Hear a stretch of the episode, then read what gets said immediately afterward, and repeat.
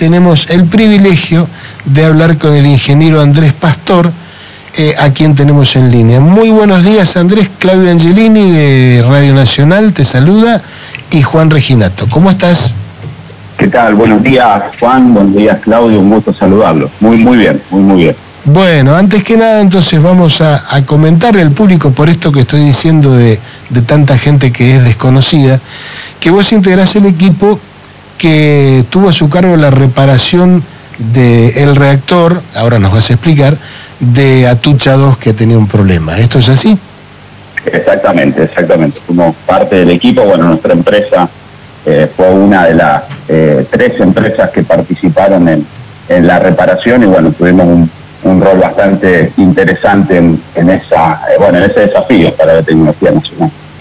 Yo quisiera que nos cuentes en qué consistió la falla y cómo encararon su reparación. Perfecto. Bueno, eh, básicamente el, eh, reactor de, Atucha, eh, Atucha 2 en particular estamos hablando, tiene dentro de su, de, su recipiente de presión, que es la parte principal, justamente se llama el núcleo del reactor, que es donde están los, los elementos combustibles, donde es el, alma de la, de, la de la reacción de fisión nuclear, eh, tiene unos, unos soportes que se les llama separadores, eh, que están en la base del reactor, que están en la parte más alejada del único acceso que tiene el reactor, eh, que estos soportes cumplen una función frente a ciertas condiciones eventuales de funcionamiento del reactor. Y bueno, durante una de, las de, los tantos controles que se realizan en, la operación de estos equipos, de estos reactores, bueno, se detectó que había alguna anomalía en, parte del sistema, sin ponernos muy técnicos, pero bueno, detectaron en alguna zona que había una temperatura distinta a la que se, debía esperar, entonces bueno, todos los protocolos hicieron que, se frene el reactor en ese momento para, poder inspeccionar y en esa inspección detectaron que uno de estos cuatro eh, soportes que tiene el reactor en el fondo del reactor se había desprendido se había separado de, su lugar eh, por una falla que había habido en uno de los materiales. Este, este, separador está unido por un perno al fondo del reactor y ese perno se había fracturado y eso había hecho que, ese separador se saliera de su lugar. Eh, obviamente en ese momento no había ninguna situación de riesgo porque el reactor se, paró, se detuvo completamente, pero eh, ese, ese separador suelto en el núcleo con, con los caudales de agua que hay durante su funcionamiento y bueno, todas las cuestiones operativas, podía eh, poner en riesgo la operación del reactor porque podía obstruir algunos de los canales combustibles y, eso podía provocar, eh, obviamente, sí, un riesgo potencial eh, de falla porque, bueno, pierden refrigeración y ahí hay, un tema complejo que, que, por el cual no se puede operar con una pieza suelta dentro del reactor. Entonces ese fue el inicio de, de la historia, ¿no? O sea, este reactor no se podía poner en funcionamiento para no resolver este problema del separador, que, bueno, tenía ciertas eh, condiciones muy particulares que hacían que eh, este, eh, este separador no se pudiera sacar del reactor. ¿sí? en particular, bueno, el reactor tiene solamente una zona de acceso al interior, donde se hacen todas las operaciones, que es por estos canales combustibles, que para que ustedes se den una idea, el reactor es básicamente como una especie de termo. Yo siempre hago esta analogía, es un termo que está completamente cerrado eh, y se opera por medio de canales combustibles que son como si uno pensara en bombillas que entran hasta el fondo, que es donde se introducen los elementos combustibles, donde están las barras de control, donde está toda la parte del corazón del reactor y esos eh, canales combustibles por los cuales se puede operar y se puede de alguna manera realizar maniobras dentro del reactor tienen 100 milímetros de diámetro, 10 centímetros de diámetro. ¿bien? Y, bueno, estuvo la mala suerte de que estos separadores tenían 160 milímetros de diámetro, por lo tanto no se podía extraer ese, ese separador del interior del núcleo fácilmente de, con las opciones que había a la mano ahí en ese momento. Bueno, ese fue el gran dilema, ¿no? Cuando se detectó este separador que en ciertas condiciones podía poner en riesgo la operación del reactor, la primera idea, que era la más simple de poder sacarlo, no se podía llevar a cabo porque no había acceso físico a ese lugar para retirar el separador, y a esto hay que sumarle estamos hablando de un separador que estaba a 7 metros de profundidad bajo agua, teniendo que pasar por todos los internos del reactor, lo que se conoce como pleno inferior, la parte más baja del reactor, la más inaccesible de todo el recipiente, eh, y que se podía operar recién a una distancia de 14 metros de distancia, que es donde están el acceso a los canales combustibles. Entonces, como un breve resumen de, todas las complejidades que habían, además de sumarle que estamos hablando, ¿no cierto?, de una zona con radiación, ¿no? Claro. Andrés, eh, Juan Resinato te saluda. ¿Cómo estás? ¿Qué tal, Juan? ¿Cómo estás? Un gusto saludarte. Un gusto. Y mm, bien, frente a ese inconveniente, ¿qué alternativas tradicionales se, se, podían barajar. ¿Qué decían los, los, este, los, propietarios de la tecnología? Que habitualmente allí se recurre en primera instancia para ver qué, ofrecen. Bueno, Juan, eh, como vos decís, eh, desde el día uno, cuando se detectó esta falla, lo, primero que hizo NASA, digo nuestra NASA, Nucleoeléctrica Argentina Sociedad Anónima, es convocar a, a todos los especialistas que conocieran en de distintas áreas, convocarlos a todos para, para escuchar eh, opiniones y, eh, e ideas, ¿cierto?, para, para resolver esto. Yo fui uno de los que, fue convocado en ese momento eh, y obviamente, como, como vos decís, al primero que se, que se le golpeó la puerta fueron a los fabricantes de este reactor, que ya la empresa que, que lo fabricó es una empresa que no existe, es una empresa que, que fue vendida, luego cambió de, forma y bueno, ya, no existe la, empresa que, fabricó este, este reactor, pero sí hay un grupo de, especialistas que formaban parte de esa empresa que, bueno, le brindan servicios a las centrales nucleares que, que de alguna manera adquirieron reactores de esa empresa. Mm. Entonces, bueno, lo primero que se hizo fue llamar a esta empresa, que es una empresa alemana, y, ellos eh, fueron muy, muy tajantes con, su propuesta, que la única solución que había para, para poder eh, reparar este soporte era básicamente detener el reactor completamente, desarmarlo, ¿sí? desarmar, o sea, abrir la tapa de este reactor, sacar todos los componentes internos, eh, obviamente retirar el agua, secar el reactor y realizar esta tarea de reposicionamiento con el reactor, si se quiere, eh, completamente seco, fuera de servicio y con todos los internos afuera. Esta operación que puede parecer sin duda lo más, lo más obvio a realizar en esta situación, le iban a implicar a la Argentina más o menos que eh, Atucha 2 estuviera eh, detenida durante de cuatro a seis años aproximadamente eh, para, para hacer toda esa maniobra, con todo lo que esto implica, ¿no? con todo lo que sabemos ya de, de, lo crítico que es nuestra matriz energética. Estamos hablando de Atucha 2, que es la máquina, tiene la, el turbo generador más grande del país, es, un equipo de, mucha importancia a, lo que es la matriz energética nacional, eh, y eso iba a estar parado entre 4 a 6 años.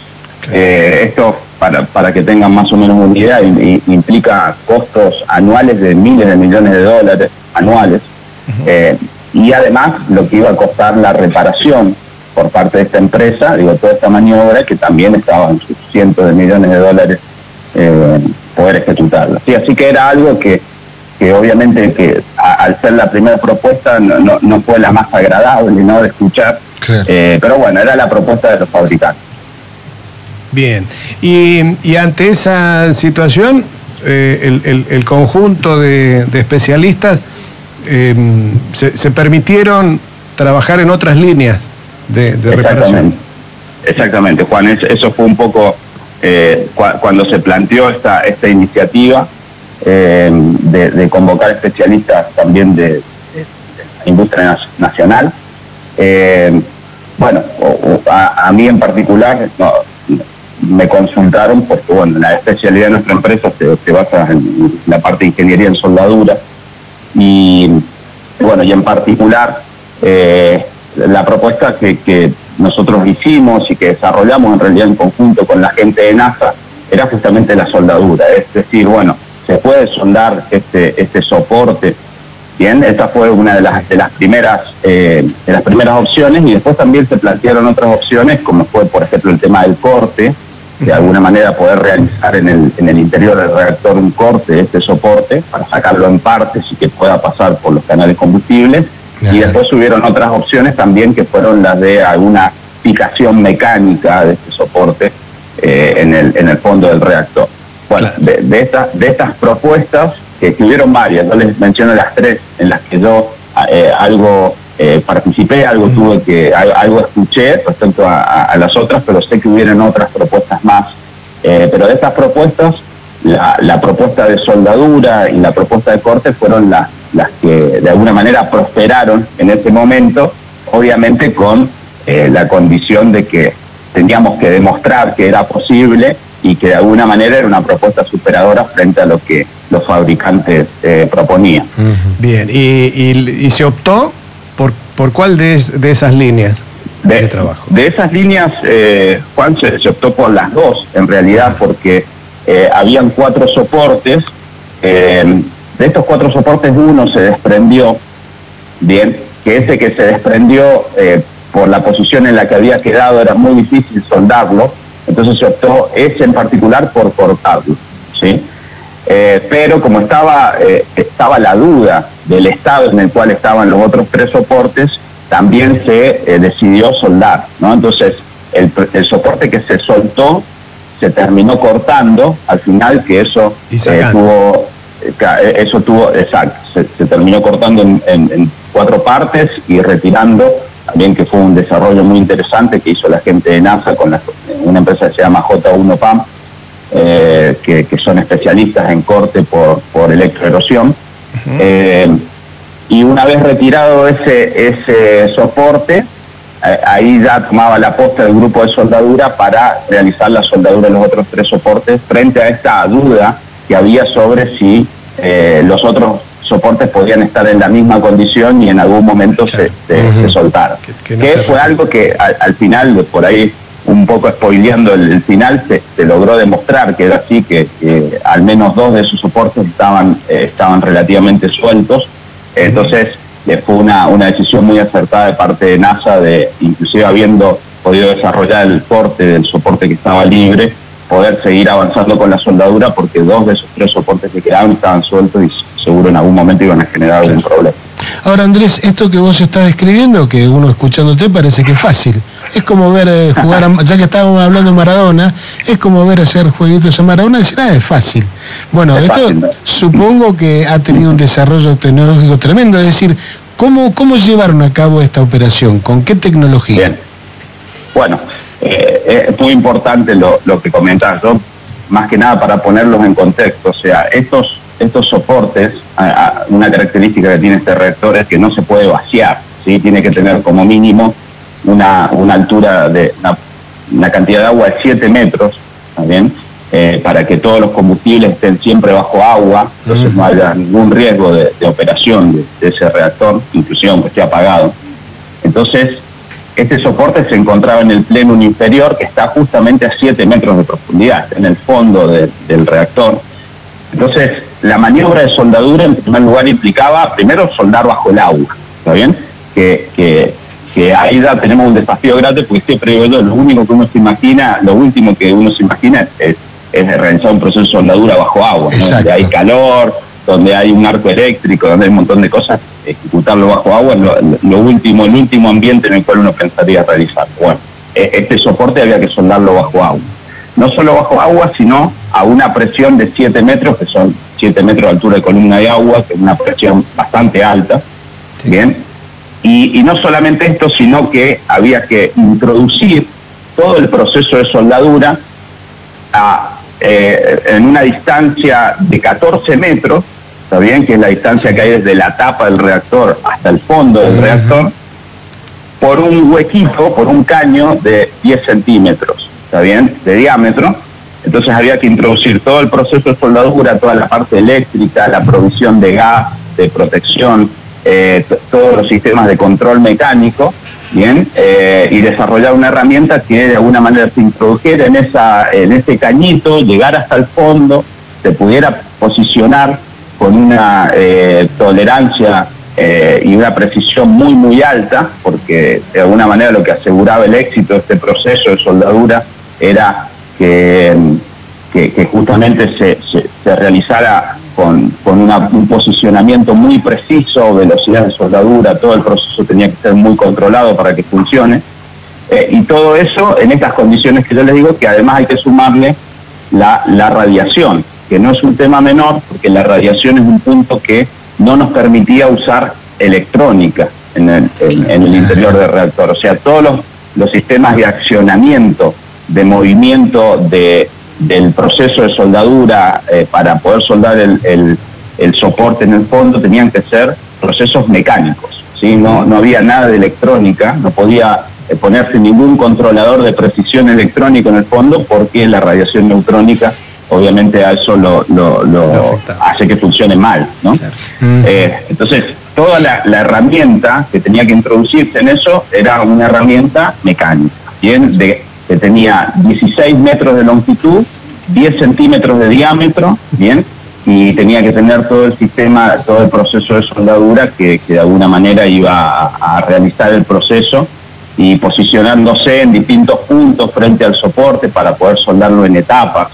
Bien, y todo eso controlado eh, a una distancia de 30 metros, bien, eh, porque, bueno, obviamente las operaciones en las en las cercanías del recipiente de presión son muy limitadas porque la radiación eh, es bastante alta en esa zona. Entonces, bueno, tenía, tenía esas, esas particularidades, ¿no es cierto?, que, que había que desarrollar un proceso que esto es lo que yo destaco, digo, porque, digo, más allá de estos desafíos que que yo les menciono, soldar bajo el agua, 7 metros de profundidad, accediendo a una distancia de 14 metros por un canal de 10 centímetros de diámetro eh, y con una precisión altísima y a 30 metros de distancia, es que no se podía fallar.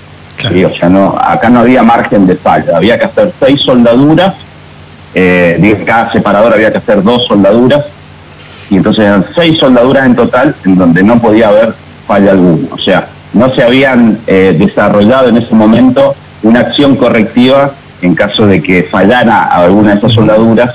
Eh, entonces, eh, tenía que hacerse con una precisión muy alta y, tenía, y, el proceso tenía una robustez lo suficientemente alta como para estar todos seguros de que ese soporte se iba a soldar, se iba a soldar bien y que no iba a ser necesaria ninguna reparación luego del proceso de soldado. Entonces, de alguna manera eh, se, quemaron los barcos, ¿no? Es decir, vamos, tenemos que hacer estas seis soldaduras y tienen que salir bien, porque si no salen bien, había que empezar de vuelta a desarrollar herramientas para reparar, herramientas para soldar, una reparación, bueno, ciertas, ciertas cuestiones que probablemente todavía estaríamos en, en esta etapa de desarrollo. Y, disculpa que, yo vaya a, a spoilear el, final, digamos, pero este pero pero tenemos el, noticiero a las 12 y antes de llegar al noticiero quisiera que nos cuentes. Primero, ¿cuánto tiempo demoró esa reparación? Si finalmente fue exitosa. Exacto. Bueno, eh, eh, esa reparación, nosotros desde que... Eh, eh, propusimos eh, hacer las pruebas en nuestro laboratorio para, para en primer lugar demostrar de que se podía hacer el proceso porque esto es algo también interesante. Los, eh, los consultores externos, los fabricantes dijeron que era literalmente imposible hacer este trabajo de soldadura bajo agua. Entonces hubo que convencer, obviamente, a la gente de, de Núcleo Eléctrica de que era posible. Entonces, de que nosotros empezamos esas pruebas, eso se hizo en enero de este año, y en agosto, los primeros días de agosto, se, se concretó la soldadura de los, de los tres eh, separadores en el fondo del reactor, así que tardamos en total ocho meses, eh, menos de ocho meses en realidad, fue en principio de agosto que, se soldó, pero a esto eh, hay que destacar también que hubieron muchos meses en donde por cuestiones de importación, por cuestiones de distintas cuestiones para el desarrollo del proceso no se podían conseguir los consumibles, algunos elementos de instrumentación, algunas cuestiones que yo calculo que más o menos dos meses estuvieron frenados el proyecto, y que yo creo que en total de efectivos fueron en seis meses se concretó el, eh, todo el desarrollo, el análisis de factibilidad, calificación de los procedimientos de soldadura, entrenamiento de los, de los operadores y finalmente la, la, soldadura en el reactor. Quiere decir que de aquellos cuatro a seis años estimados en la reparación, ese plazo se redujo a seis meses. Eso ya de por, de por sí habla de, la importancia del desarrollo. Y decime, Andrés, ¿cuánta gente trabajó, cuánta gente formó parte de ese equipo? Y, a ver, eh, en nuestra empresa, prácticamente toda la empresa, nosotros somos una pyme, una pyme pequeña de 10 personas, pero también participó eh, la gente de CONUAR, Combustibles Industriales Argentinos, que fueron quienes desarrollaron eh, la herramienta que accedió al, al, reactor, y obviamente la gente de NASA, que, que todo, prácticamente todo NASA de forma directa o indirecta participaron. Toda la energía volcada ahí. Eh, todos, absolutamente. Y, absolutamente. Y, algo que, quiero destacar, que esto es algo que, ustedes estaban mencionando antes de que, yo saliera al aire, es eh, la, gran ventaja que tenemos en la Argentina, que, quizás estas cuestiones en donde eh, ponemos en juego la creatividad y hay muchos casos, nosotros nos toca participar en muchas situaciones en las cuales nos toca resolver problemas así de este tipo. Tenemos, tenemos una gran ventaja en la Argentina eh, de que tenemos una, muy buena educación. Yo es algo que también quiero destacar, eh, que en particular en, mi caso, como en el caso de muchos de los ingenieros que participaron en este proyecto, somos, somos todos ingenieros de, la, escuela pública argentina, de la universidad argentina. Yo en particular tuve la suerte de poder estudiar en un instituto de, la Comisión Nacional de Energía Atómica, absolutamente gratis, becado. Que, que de Jorge Sábato, ¿no?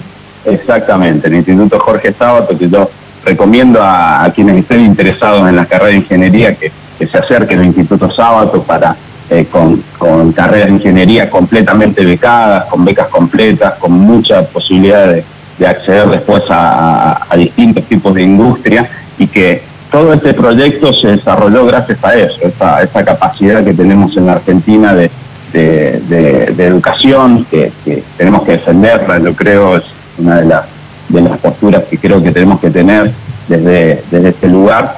Y, bueno, obviamente todo, todo este desarrollo fue una consecuencia. ¿sí? Así que bueno, eso también es algo que yo quería destacar. Claro, ¿no? Y, sobre todo, digo, uno lo, mide en, términos de soberanía, lo mide en términos de capacidad propia, lo mide en, plata, ¿no? Es decir, seis años, duda. seis años para dar una central nuclear a tenerla eh, ocho meses, parece que es un muy buen negocio. Hasta aún, desde todos los puntos de vista que se lo mire, parece muy interesante. Andrés, estamos muy cerquita del horario de las noticias. Nos encantaría poder seguir charlando y seguramente lo vamos a, continuar esta charla. Bueno, pero queremos agradecerte este rato, ¿sí? Por favor, muchas gracias a ustedes y también, eh, bueno, ponme un segundito para agradecer a toda la gente que participó. Nosotros fuimos una parte de este proyecto, eh, pero también agradecer a, la gente de NASA, a la gente de Conuar, también yo en particular agradecer a todo el equipo de, nuestra empresa que participó. Eh, así que también transmitirles a ellos, digo esto que, por ahí a mí me toca compartir, es mérito de un equipo muy, muy grande de trabajo. Sí, y, y me sumo a, esto, ¿no? Es decir, nuestra, nuestro agradecimiento también a esa enorme cantidad de gente que de manera anónima y pese a todo ha laburado, sigue laburando y nos regala todos los días estas posibilidades. Esta posibilidad de reafirmar que tenemos un país que es maravilloso. Así que muchas gracias Andrés. No, por favor, gracias a ustedes por la invitación, de verdad que muy agradecido. Un gran abrazo Andrés. Un fuerte abrazo, hasta luego.